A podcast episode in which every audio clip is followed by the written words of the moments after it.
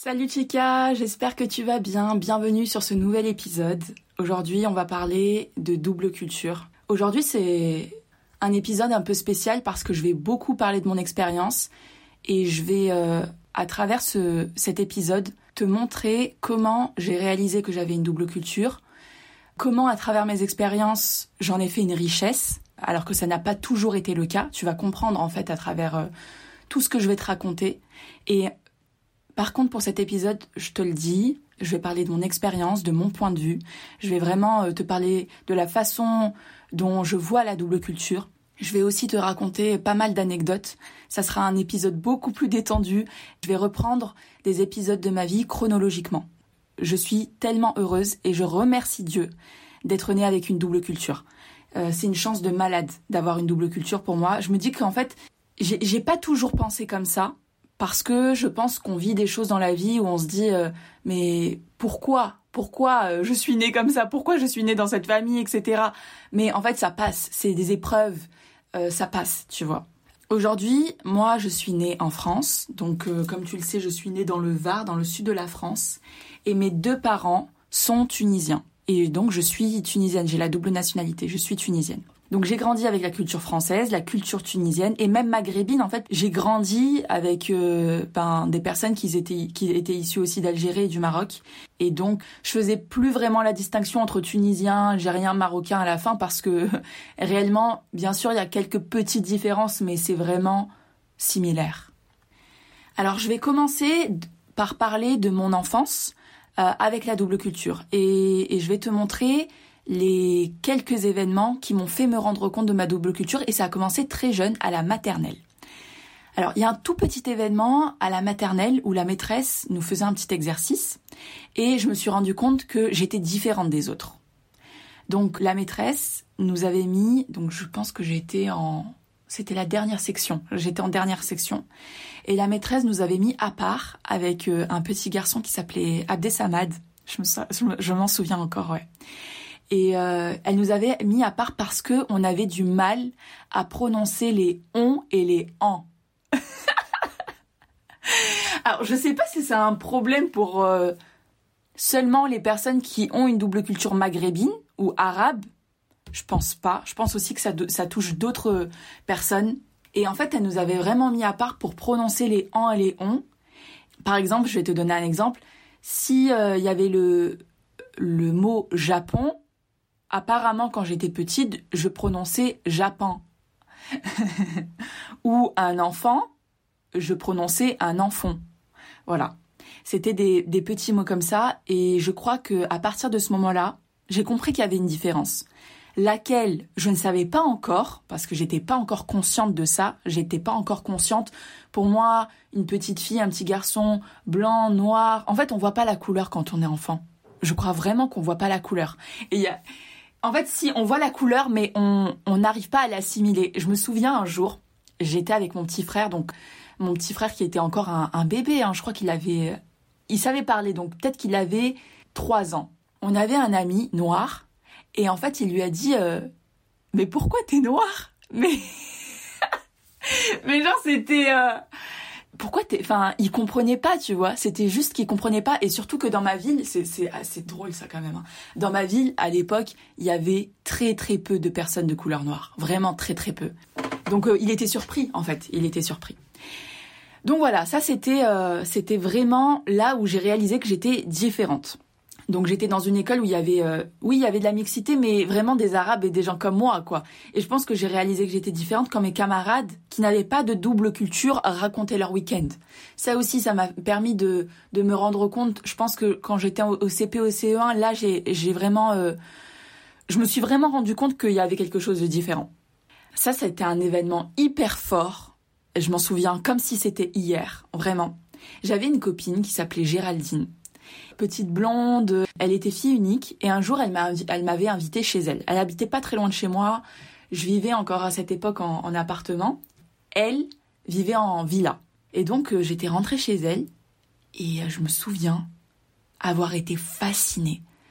Je rentre dans sa chambre et là je vois une mezzanine, donc euh, vraiment un lit superposé. En dessous, toute une collection, mais j'ai jamais vu ça de ma vie, toute une collection de Barbie, toute la collection, avec tout, tout ce qu'il pouvait y avoir en extra. J'avais jamais vu ça de ma vie. Mais vraiment, pour te dire, je pense qu'il y avait bien une centaine, une centaine de Barbie. Alors je sais pas si c'est aujourd'hui mon, mon esprit qui le grossit, mais vraiment, ça m'avait impressionné parce que je n'avais jamais vécu ça, je n'avais jamais été confrontée à ça. Elle avait un jardin et vraiment, en fait, je me suis rendu compte qu'une petite fille du même âge que moi pouvait avoir une vie complètement différente de la mienne. Et après, euh, j'ai compris, voilà, elle était fille unique. Nous, on était déjà trois à la maison. En plus, les Barbies à l'époque, moi, ça m'intéressait pas vraiment, quoi. Mais genre, ça m'avait quand même impressionné. Là, j'ai compris qu'il y avait une différence. C'était peut-être pas une différence de culture, hein, euh, mais c'était certainement aussi une euh, différence de classe sociale.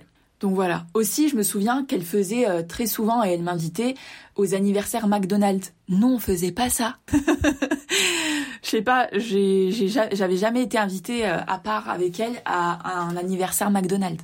Ensuite, une deuxième fois, j'avais des voisins avec lesquels on jouait très souvent et qui s'appelaient euh, Marc et Anne. Marc et Anne, c'était des frères et sœurs. Et Anne, elle était un peu plus âgée que moi et Marc était un peu plus jeune que moi. Et un jour, sa mère, elle m'a invité à manger chez eux. Vraiment, ils habitaient en face de chez nous. Hein. Et je me souviens encore aujourd'hui, la sensation que ça m'a fait, genre, waouh! Juste avant ça, à côté, on avait un petit casino et on y est allé. Et elle m'a dit, choisis ce que tu veux. J'étais là, mais ma mère, quand on fait les courses, elle me demande pas choisis ce que tu veux, hein. mais pas du tout. Et là, c'était vraiment waouh. Et vous savez, quand on est enfant, on, on, compare très vite nous ce qu'on vit, euh, eux ce qu'ils vivent, etc. Et en fait, elle m'avait dit ouais, choisis ce que tu veux, ce que tu veux manger, etc. Et je me souviens encore aujourd'hui, et vraiment, je me souviens qu'elle prenait vraiment soin de moi. Et c'était la première fois, en fait, que j'allais chez des personnes qui étaient entre guillemets, j'aime pas ce mot, mais je sais pas comment le dire autrement, français de souche. Et donc, en fait, je me rappelle qu'on avait mangé des quenelles, il me semble. C'était très bon, mais en fait, c'était différent de chez moi. Même si on avait l'occasion parfois de manger des quenelles, euh, dans ma famille, on mangeait, euh, je pense, allez, 80% du temps arabe, enfin tunisien plutôt. Dans le sens où on mangeait piquant, on mangeait des, des, plats euh, tunisiens, quoi. Et aussi, il y avait une différence dans la manière de présenter les plats, dans la manière de s'asseoir à table. Aujourd'hui, hein, j'en prends conscience, mais par le passé, j'en prenais pas conscience. Je me disais juste que c'était différent de chez moi. Mais j'avais pas suffisamment de recul pour euh, voir à quel point c'était euh, différent. Et qu'il y avait vraiment un soin apporté à l'entrée, plat, dessert. Un autre événement en CM2, j'avais un professeur du nom de Monsieur Gaspard. Waouh, je m'en souviens encore. Il avait une barbe. Et je me souviens qu'il marchait dans la classe et il se frottait les oreilles. Je me souviens, je sais pas pourquoi je me souviens de ça, avec son petit doigt. Et il passait dans les rangs comme ça et il disait souvent Oh, j'adore Tataouine, j'adore Tozer, j'ai passé mes vacances là-bas, etc. Et je suis partie en Tunisie, etc. Et en fait, j'ai compris qu'à ce moment-là, mon pays, qui était la Tunisie, pouvait être exotique pour d'autres personnes. Là, c'est vraiment une révélation. C'est-à-dire que pour moi, un pays dans lequel je vais tous les étés, c'est aussi un pays, pour les autres, qui est un pays exotique. Et pour moi, ça n'avait absolument rien d'exotique parce que ça faisait partie de moi. Et là, en fait, je crois que vraiment, je comprends que j'ai, je suis différente. C'est cool d'être différente. Pendant mon enfance, je me rends compte comme ça de cette différence. Vraiment, je remarque pas ma différence physique avec les autres, pas tellement on va dire, parce qu'il y avait beaucoup de mixité. Quant à moi, j'ai appris l'arabe euh, à partir du CE1, tous les mardis et les jeudis, je me souviens. J'ai appris l'arabe pendant 5 ans. C'est un peu resté, mais pas tant que ça. C'est une super manière d'absorber sa double culture, finalement. Et aussi, je me rappelle de cette fameuse question quand on rentre en Tunisie. Alors, tu préfères la Tunisie ou la France? Et vraiment, j'avais pas de préférence réellement à cette époque-là. C'est juste que j'ai compris qu'il fallait que je réponde ce qu'on attendait de moi. Euh, voilà, je répondais ce qu'on attendait de moi. On allait en Tunisie tous les étés et je me posais pas tant la question de pourquoi on y allait, si j'aimais vraiment ou pas. C'était juste que euh, j'avais de la famille là-bas et qu'il fallait lui rendre visite. La deuxième partie, c'est dans mon adolescence. Alors l'adolescence, c'est euh, encore quelque chose d'autre. Parce qu'en sixième, je suis dans une classe où 50% des gens sont maghrébins. Parce que j'habite aussi à côté d'un quartier. Et donc le collège aussi est, à côté du quartier. C'était l'époque de Wallen, de, à l'époque on écoutait Donna. Ah là là, cette chanson. Diams, on écoutait Section d'assaut dans le MP3. Je ne sais pas si vous vous souvenez de ce petit objet qui était l'MP3. C'est incroyable de se dire que ça a existé. Franchement, c'est ouf. Donc par le passé, j'écoutais beaucoup de rap. Honnêtement, beaucoup, beaucoup de rap. Euh, j'écoutais Kerry James, Youssoufa, Medine, Ayam, beaucoup, beaucoup. le rap était euh, détenu, entre guillemets, par les Noirs, par les Arabes, par ceux qui avaient une double culture. C'est plus trop le cas aujourd'hui, mais par le passé, c'était comme ça. Il y avait cette identification. Genre, ah, mais cette personne me comprend. Ce que je, ce que je vis, en fait, je suis pas toute seule à le vivre. Un titre qui a fait toute une différence, c'était euh, Dans ma destinée de Youssoufa. J'ai adoré l'écouter, cette chanson. Donc je comprends à cette époque qu'il y a des gens qui vivent pas la même chose que moi, qui, qui ne voient pas aussi la France de la même manière que moi, et qu'il y a beaucoup d'injustices. J'avais 13 ans. Et le passage au collège, là je commence à comprendre qu'on n'a pas tous une double culture. Mais en même temps, je me rends bien compte que c'est une richesse et qu'avec ma camarade, on a les mêmes références.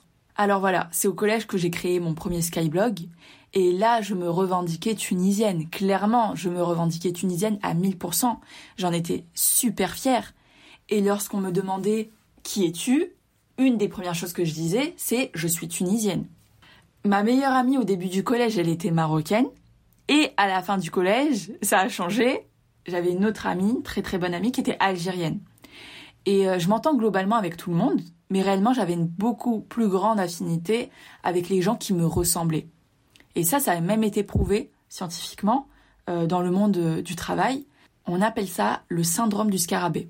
On pourrait faire le lien avec ça. Hein. Le syndrome du scarabée, c'est les managers qui favorisent ceux qui leur ressemblent. En fait, on fait tout ça. On fait tout ça, c'est un biais cognitif, on le fait tous. Aussi, je me souviens de la, de la professeure de français, Madame Aranda, je crois que j'étais en quatrième. Et un jour, euh, elle a fait une remarque qui m'avait euh, un peu choquée quand même. Elle avait pris le nom de famille d'une personne de ma classe, qui était à consonance maghrébine, et elle avait dit que c'était incorrect au niveau du français. Mais comment tu peux dire ça en fait?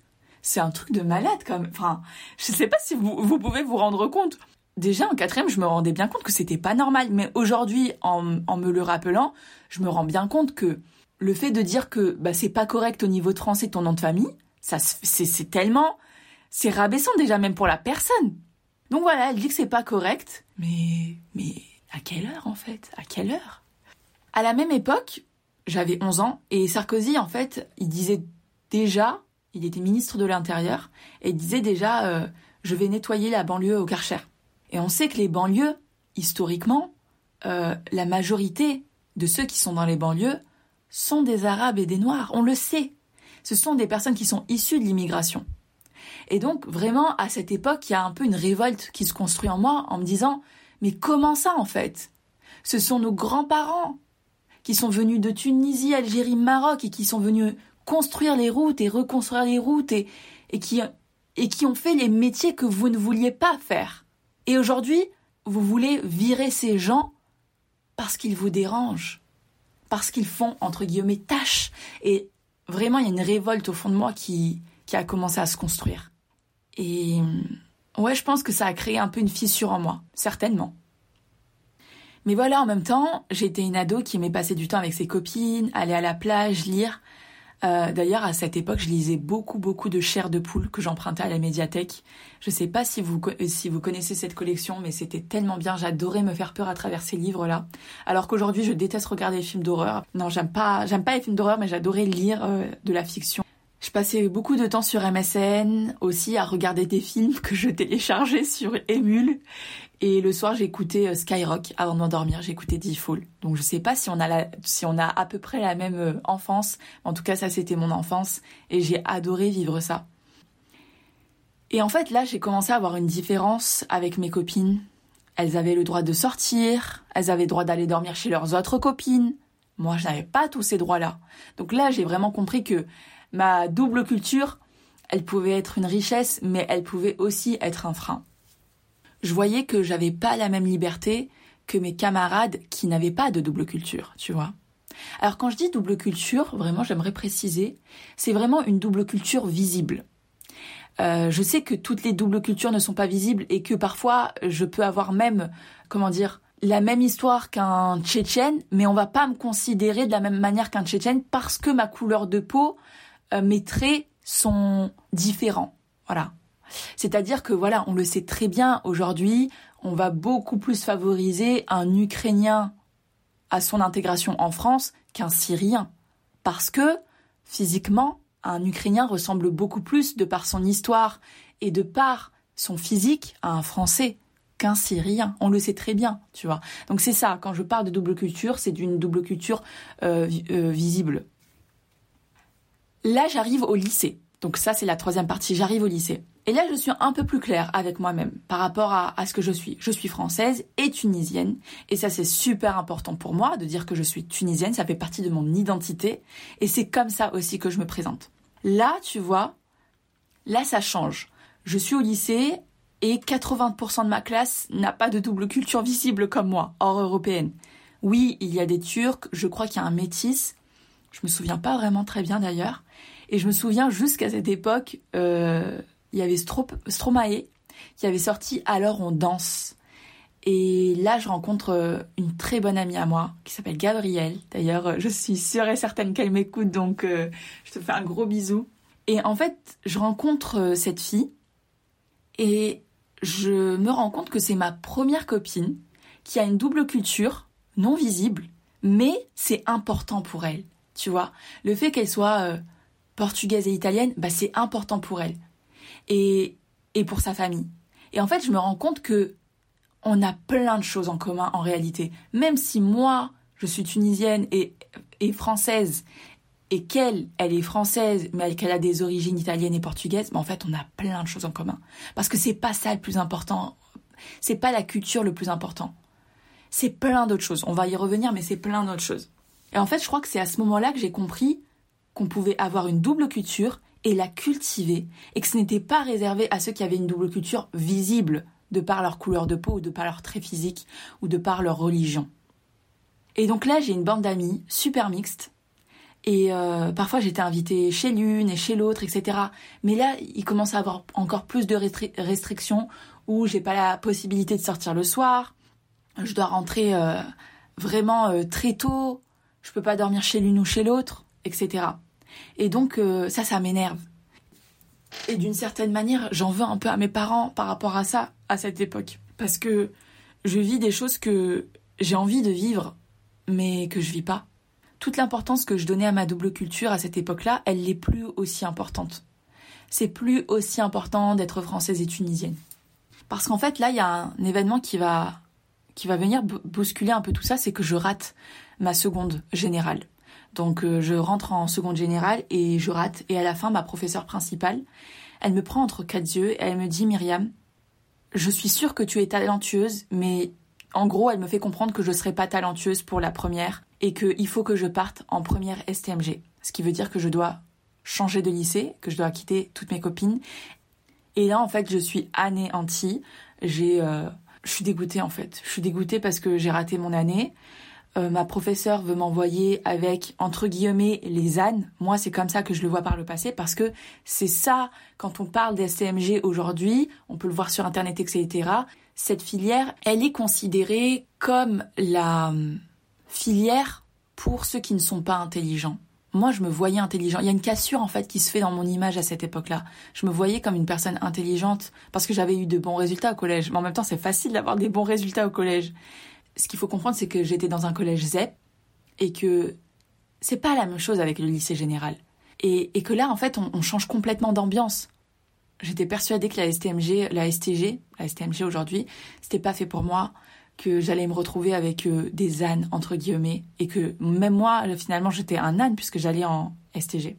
Et finalement, ma double culture, elle était plus du tout importante là. Là, j'étais en train de penser à ma classe sociale, c'est totalement indirect. Je le pense pas comme ça à cette époque. Je ne sais même pas ce qu'est une classe sociale à cette époque.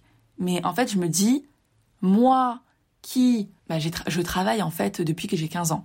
À cette époque-là, je fais les marchés le week-end, 20 euh, euros par jour, s'il vous plaît. et euh, j'aide une mamie à installer son stand, etc. tous les week-ends. Et je fais aussi des ménages à côté. Et en fait, je me rends compte que si je fais en STMG, mais je vais passer toute ma vie euh, à faire des ménages, etc. Et c'est pas ça que je veux. C'est ce que je croyais à l'époque. Hein. C'est pas la réalité, bien sûr. Mais bon, je vais en STG. Là, il y a deux choix qui s'offrent à moi. Soit je redouble et je refais une année de générale, soit je vais en STG. Et pour moi, le pire à cette époque, c'est de redoubler. Pire que la STG, c'est de redoubler. Je sais pas pourquoi. Mais pour moi, c'était le pire.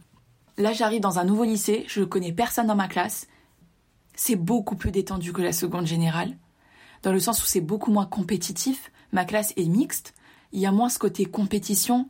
Je suis euh, quand même plus à l'aise. Mais en même temps, je me referme sur moi parce que je n'arrive pas je sais pas pourquoi d'ailleurs, mais je me referme sur moi à cette époque-là. Je me souviens que j'avais pas beaucoup d'amis, j'allais à la cafétéria et je lisais. Et en fait, parce que je vivais clairement ça comme un échec. Je crois que c'est pour ça que je me suis refermée sur moi. Et à ce moment, je crois que j'ai fait un peu de rejet parce que j'ai l'impression qu'on me définira toujours comme telle, comme une arabe de surcroît qui ne réussit pas. Et à cette époque, je travaillais, je faisais les ménages, donc voilà, dans l'imaginaire commun en France, dans je suis complètement dans mon élément puisque une arabe qui fait le ménage, est-ce que ça étonne quelqu'un? Donc voilà, ça, ça m'avait vraiment impacté. Et là, euh, à cette époque-là, je, je me souviens plus exactement à quelle époque on est, mais je crois qu'on est en 2009, 2008, 2009. Là, dans les médias et dans la politique, on ressent énormément de tensions. Et moi, à cette époque, je regarde les informations et je reçois tous les jours les news par mail. Mais je suis matrixée à un point inimaginable. Et en fait, je commence à avoir une haine de la politique, une haine des gens qui me rejettent, en fait waouh, comment on n'est pas accepté, c'est incroyable quoi. Au lycée, j'ai une très bonne amie qui est d'origine béninoise. Et là, je me rends compte que dans notre quotidien, on a tous des micro-situations qui nous rappellent notre couleur de peau ou nos origines. Même si la plupart des gens nous acceptent, hein, eh ben, il y a quand même ces 10% qui nous rappellent toujours d'où on vient, qui, qui on, devrait être en fait, à travers notre couleur de peau. Bon, je termine l'année et j'ai mon bac avec mention, euh, donc je suis très contente. Aussi, à cette époque-là, je me rends bien compte qu'il y a un manque de représentation significatif à la télé.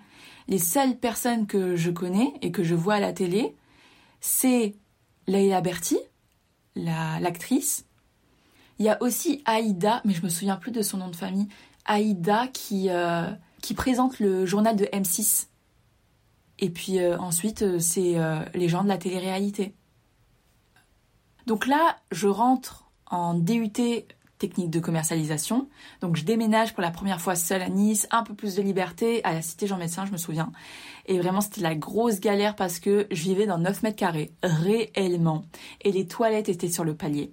Et à Nice, il y a beaucoup de mixité dans la rue et de surcroît beaucoup de Tunisiens en plus. Et à partir de là, je comprends euh, quelque chose. Plus j'étudierai, plus euh, j'irai vers le master, moins je rencontrerai des personnes avec une double culture, en tout cas comme moi. C'est pas avec une double culture, il y a des gens qui ont une double culture, mais il y en aura de moins en moins. Donc là, je suis en DUT, technique de commercialisation, et dans toute la promo, il y a, peut-être 10% d'arabes. Et dans ma classe, on est 2 euh, ou 3. Je me souviens plus exactement, mais je crois qu'on est 2 ou 3 sur 30. Donc là, en fait, ça me fait vraiment un choc par rapport au lycée euh, dans lequel j'étais. Mais ça se passe bien. Je me sens pas trop en décalage parce que voilà, Nice c'est très cosmopolite et tout le monde accepte tout le monde je pense, en tout cas à cette époque-là. Et même les professeurs, ils avaient une double culture, euh, donc euh, ça n'a jamais été un problème, et c'était même plutôt une force. Ensuite, et là vraiment je réalise à quel point c'est incroyable d'avoir une double culture, c'est mon année Erasmus. Donc là, je rentre en licence dans ma troisième année et je pars à Kortrijk. Kortrijk qui est en Belgique du côté flamand. Et là, je fais une année Erasmus et là je suis fière. Je suis tellement fière. Je pense que c'est quand tu es confronté à un Népalais, à des Italiens, à des Turcs quotidiennement que tu te rends vraiment compte de la beauté d'être né dans le multiculturel. C'est majestueux, c'est trop bien. Et je me rends compte avec mes amis turcs Pinar et Medina que on a beaucoup de points en commun. Mais aussi avec mes, amis jumeaux italiens, on a aussi des points en commun. Quand je leur demande c'est quoi ton film préféré, eux ils me répondent quoi? C'est le parrain. Et en fait je me dis mais en fait on n'est pas si éloignés. Finalement, ce qui devrait nous différencier, bah, ça nous rassemble. Et ça c'est magnifique. Et je me rends compte qu'être française d'origine tunisienne, c'est incroyable. Et que je suis en fait un mix d'occidental et d'oriental. Je suis ce, fil d'or qui relie les deux. Et ça, c'est magnifique. Et je fais le ramadan là-bas, et je fais des briques, et je partage avec les autres, et ça, c'est majestueux. C'est dingue. J'ai beaucoup plus ressenti le problème entre les Flamands et les Wallons en Belgique que le problème de ma double culture. Bien sûr, euh, il y a des Flamands qui sont racistes, mais en fait qui sont racistes des francophones. Un jour, j'étais en vélo et je laisse une dame passer. Elle ne sait pas que je, qui je suis. Et donc, euh, elle me parle en néerlandais. Je comprends pas le néerlandais. Et là, je pense que je lui fais répéter ou je lui dis euh, sorry, un truc comme ça en anglais, parce que c'est là, c'est comme ça qu'on parlait quand on était là-bas. Et elle me dit ici, on est en Flandre, il faut parler flamand. Non, mais j'étais outré quoi. Euh, je quitte la France avec euh, oui, on est en France, il faut parler français, nanana. Et euh, je me retrouve en Flandre avec le même type de réflexion et j'étais ah là là, c'était incroyable. Bref, là je rentre en master. Et là, je ressens un gros décalage par contre. Je pense pas autant en termes d'origine, mais surtout en termes de classe sociale. Parce que voilà, je rentre à l'IAE d'Aix-en-Provence, qui est un des IAE les plus réputés de France, et voilà, qui est payant aussi, il faut payer cet IAE. Et donc, clairement, ça fait un énorme tri entre ceux qui peuvent payer et ceux qui ne peuvent pas payer, ceux qui ont des résultats parce que tu rentres dans cette, dans cette école par concours. Donc euh, il y a aussi ceux qui ont les capacités et ceux qui ne les ont pas. Et en fait, je me rends compte que dans la classe, vraiment, dans ma promo, on est très peu. On est très peu, on n'est pas beaucoup représenté. Non seulement en termes de classe sociale, mais aussi en termes de d'origine.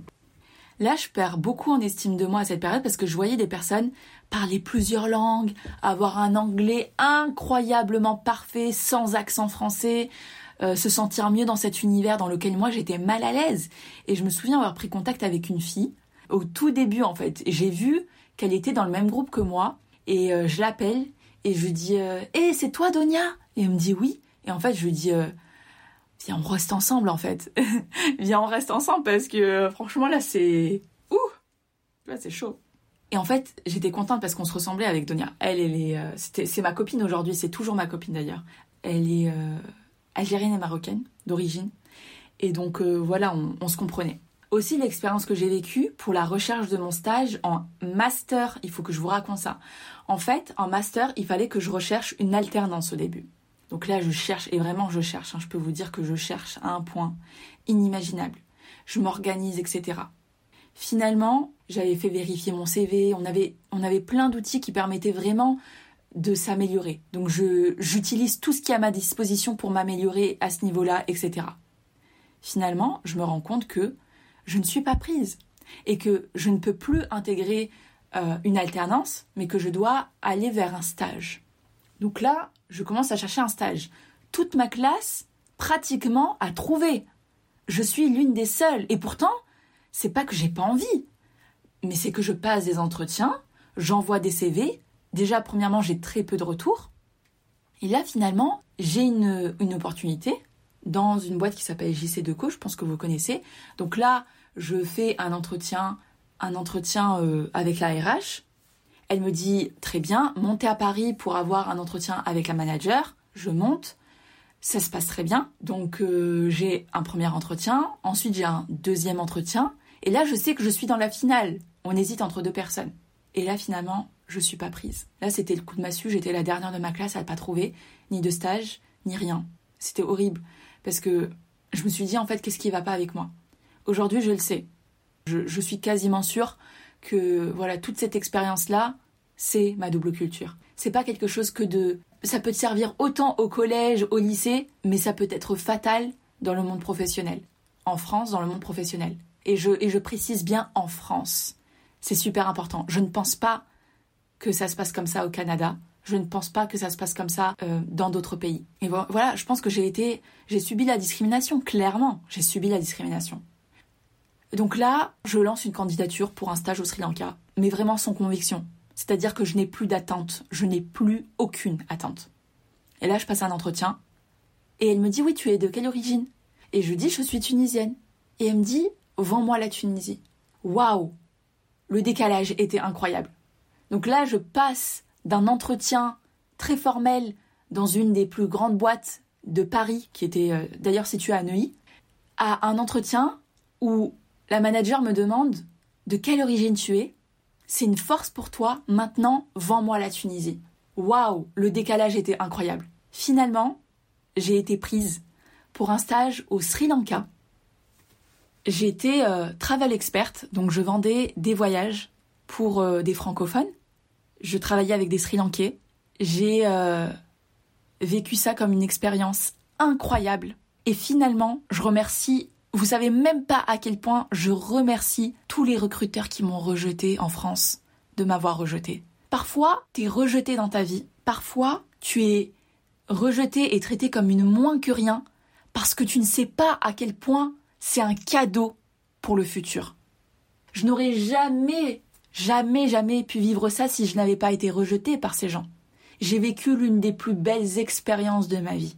Six mois au Sri Lanka qui ont été mais incroyables. Je pense que je ferai un, un épisode que sur ça, comme ça vous comprendrez. Bref, je pars six mois au Sri Lanka. Là, c'est waouh, là c'est incroyable. Je me rends compte que ma double culture, elle me sert. Elle me sert à un point vous ne pouvez pas vous imaginer. Parce que je comprends le Sri Lankais, je comprends autant l'équipe française, je les comprends parce que je suis aussi française, mais je comprends le Sri Lankais qui lui a une culture tellement éloignée de la France. Mais parce que je suis aussi tunisienne, bah, je, comprends les deux. Et j'arrive à m'adapter aux deux. Et ça, c'est magique. C'est trop bien d'avoir une double culture, je vous jure d'être... Euh, enfin, je suis contente d'être maghrébine parce que, en fait, tu passes partout. Et ça, vraiment, il faut le comprendre. Tu passes partout. Et je vais vous, je vais vous expliquer. En fait, ici au Mexique, actuellement, quand on me demande d'où tu viens, parce qu'on se rend bien compte à mon accent quand je parle espagnol que je ne suis pas d'ici, je dis que je suis arabe. Mais que je vis en France. Alors, pourquoi? Parce que lorsque je dis je suis française, les gens ne comprennent pas du tout. Ils me voient physiquement et ils voient qu'il y a un décalage. Donc en fait, ils comprennent pas et j'ai pas envie d'expliquer, etc., de, de parler sans temps. En fait, je suis, souvent en train de me présenter d'ailleurs et c'est compliqué à expliquer constamment que oui, je suis française, mais je suis aussi tunisienne. D'ailleurs, ici, ne, enfin, je pense que j'ai rencontré 10% des gens qui savent où est la Tunisie et que ce pays existe. c'est tellement petit. En fait, c'est ça c'est de te rendre compte qu'on n'a pas tous la même perception de, la Terre. Les Mexicains, eux, voient le Mexique comme leur centre, leur centre du monde. Moi, je vois la France comme mon, enfin l'Europe en tout cas, comme le centre du monde. On voit pas le monde de la même manière. Voyez? Et donc, je dis que je suis arabe.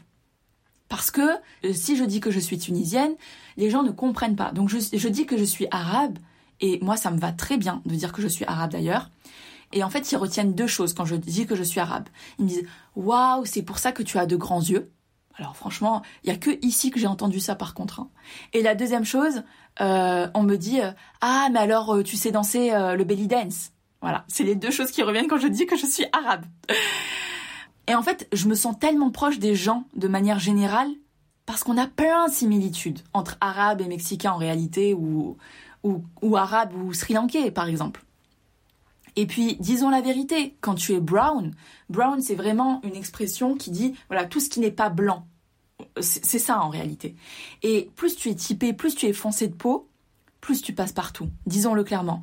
Ici, on pense jamais que tu peux être française ou arabe. Je passe pour une mexicaine. Quand j'ai vécu au Sri Lanka, on pouvait me, confondre avec une, avec une riche sri lankaise. La double culture, la double culture, pour terminer, t'apporte beaucoup plus d'avantages quand tu es à l'étranger. Pas autant que lorsque tu es en France, par contre, tu vois. Je me rends bien compte de ça, bien compte de cette différence. Mais en même temps, parfois, tu deviens schizophrène. Tu deviens schizophrène parce que tu es en France avec des règles occidentales, alors que toi, tu as grandi avec des règles orientales. Et je ne parle même pas de religion. Hein. Je parle pas de religion. Parce que je me sens tellement proche d'Arabes qui sont chrétiens C'est la culture en fait qui nous lie, pas tant la religion. Donc on a les mêmes règles en fait entre des Arabes euh, chrétiens ou des Arabes musulmans, on a les mêmes règles. Donc je parle réellement de deux mondes qui essayent de cohabiter tant bien que mal. Parfois ça fonctionne super bien, surtout quand tu es à l'étranger, et parfois ça cohabite un peu moins, surtout quand tu es en France et que tu cherches un appartement, ou que tu veux un stage, ou que tu cherches à changer de travail. C'est beaucoup plus difficile, disons-le clairement, bien sûr. Quand tu as un nom à consonance arabe, bien sûr. Et chaque jour, on doit apprendre à, cohabiter, à trouver sa place entre tous ces mondes qui parfois s'opposent. Parfois, ça se, chevauche. Nous, les femmes avec une double culture, nous sommes des femmes juste incroyables.